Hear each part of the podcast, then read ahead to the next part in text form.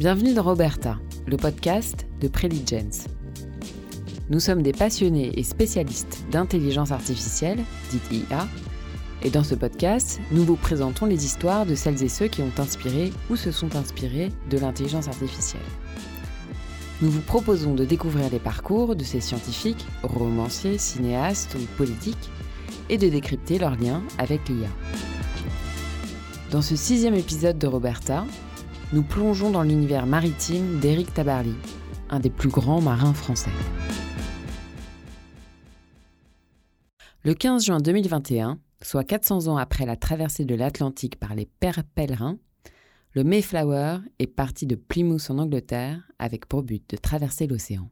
Une impression de déjà-vu, mais ce nouveau navire homonyme, quatre siècles plus tard, est un navire autonome, le Mayflower Autonomous Ship. Malheureusement, la tentative de traverser l'Atlantique de ce nouveau voilier est un échec. Néanmoins, ce projet réussit à démontrer une chose au grand public que la course à l'innovation dans le milieu maritime continue à battre son plein. Qu'aurait pensé Éric Tabarly, un des plus grands navigateurs français, de ce navire autonome? C'est la question à laquelle nous allons tenter de répondre aujourd'hui avec Coralie Trigano, responsable commercial export chez Preligence.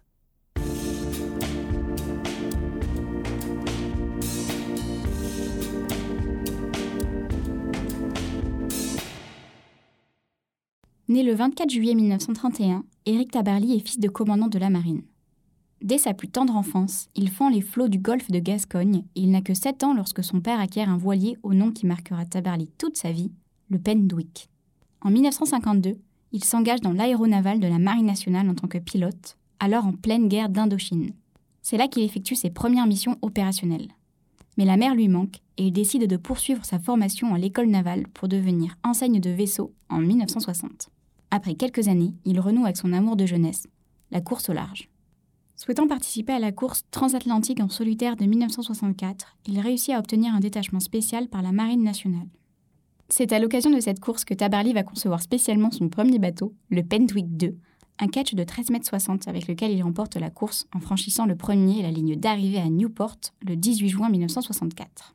Fort de cet exploit, il est nommé chevalier de la Légion d'honneur par Charles de Gaulle et redonne à la France le goût des embruns de la course au large.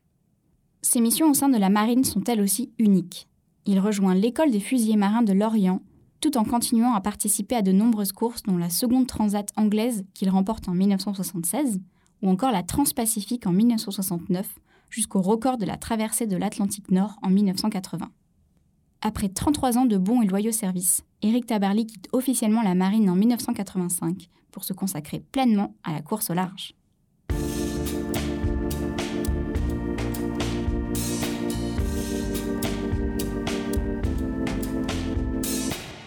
Ces victoires, Éric Tabarly les a d'abord obtenues à la sueur de son front par sa détermination, mais surtout grâce à son ingéniosité hors du commun.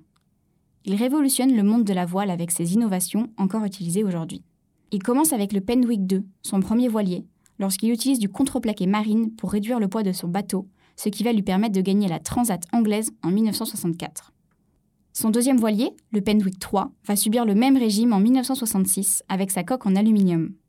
L'utilisation de cet alliage est une première en France à l'époque. Mais Eric Tabarly ne s'arrête pas là. Et avec le Penwick 4, il est l'architecte du premier grand trimaran de course au large. Autre innovation majeure sur ce voilier, les mâts tournants. En 1968 sort des chantiers navals de Lorient le voilier le plus innovant imaginé par Tabarly, le Pendwick 5. Ce voilier, long de plus de 10 mètres, est le premier voilier à ballast. Il possède en outre une carène planante et une quille profonde profilée, ce qui lui octroie un hydrodynamisme inégalé.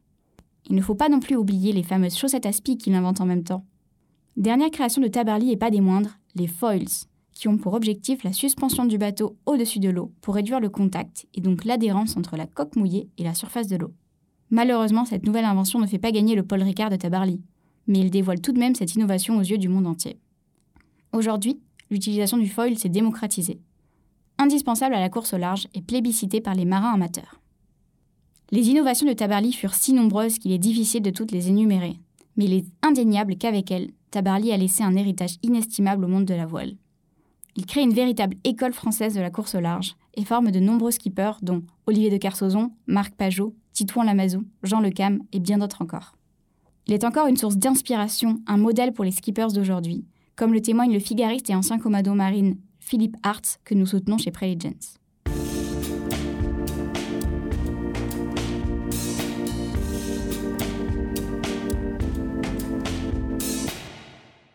Depuis la disparition de Tabarly le 13 juin 1998 au large des côtes galloises, l'innovation dans le milieu de la navigation n'a cessé de continuer, autant sur le point matériel que technologique.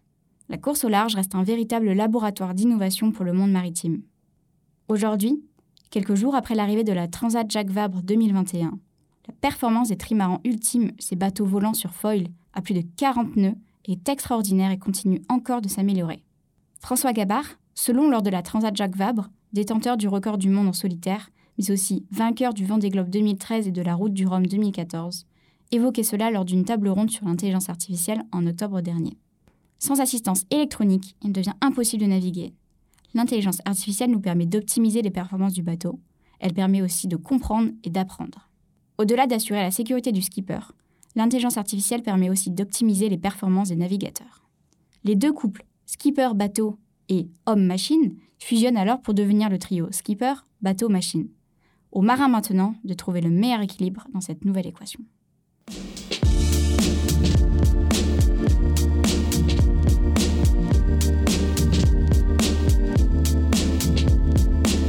Merci d'avoir écouté cet épisode. Si vous souhaitez nous contacter, n'hésitez pas à nous écrire à l'adresse roberta@preligence.com. Nous vous invitons à vous abonner à ce podcast, le partager et donner votre avis sur votre plateforme d'écoute. Et rendez-vous le mois prochain pour une nouvelle histoire. À bientôt!